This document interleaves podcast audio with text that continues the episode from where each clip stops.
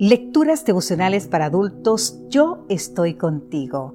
Cortesía del Departamento de Comunicaciones de la Iglesia Atentista del Séptimo Día Gascue en Santo Domingo, capital de la República Dominicana. En la voz de Sarat Arias. Hoy, 4 de enero, para que sigamos sus pasos. En Primera de Pedro, capítulo 2, versículo 21 nos dice, Cristo sufrió por ustedes, dándoles un ejemplo para que sigan sus pasos. El día que Bridger, de apenas seis años de edad, se enfrentó a un feroz pastor alemán, le colgaron la etiqueta de héroe. Y bien merecida la tenía. En julio del año 2020, se encontraba jugando en la parte exterior de su casa cuando de pronto vio a un perro correr desenfrenado hacia su hermanita. Su hermanita de tan solo cuatro años. Sin pensarlo, Bridger se enfrentó al animal y logró proteger la vida de la pequeña. Las huellas del enfrentamiento quedaron marcadas en el rostro de este valiente niño, que tuvo que recibir 90 puntos de sutura a causa de las profundas mordidas que le infligió el canino. Pensé que si alguien tenía que morir, debía ser yo. Así afirmó el niño cuando le preguntaron por qué lo había hecho. Y con respecto a sus cicatrices, comentó, no quiero que desaparezcan, porque me recuerdan que mi hermana está bien. Querido amigo, querida amiga, nada hay más heroico que estar dispuesto a dar la vida por otra persona.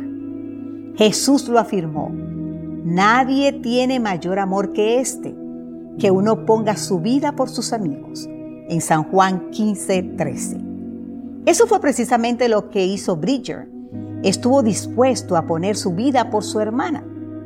Podríamos presumir que, de que semejante ejemplo de sacrificio forma parte de la cotidianidad del ser humano. Pero sabemos perfectamente bien que no es así. De hecho, sucede todo lo contrario.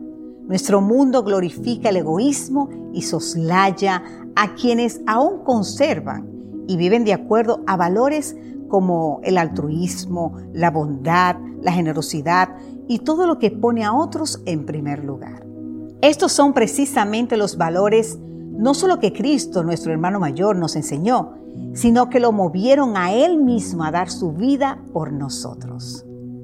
El apóstol Pablo dijo que Dios muestra su amor para con nosotros en que siendo aún pecadores, Cristo murió por nosotros, así nos dice el libro de Romanos capítulo 5 versículo 8. Y Pedro añade, Cristo sufrió por ustedes dándoles un ejemplo para que sigan sus pasos en primera de Pedro 2.21. ¡Qué llamado tan elevado! ¿No crees, querido amigo, querida amiga? Jesús vino a esta tierra porque pensó, si alguien tiene que morir por esos hermanos más pequeños, debo ser yo. Por eso es nuestro héroe, con mayúsculas y de ese modo nos ha trazado una senda por la cual caminar en esta vida.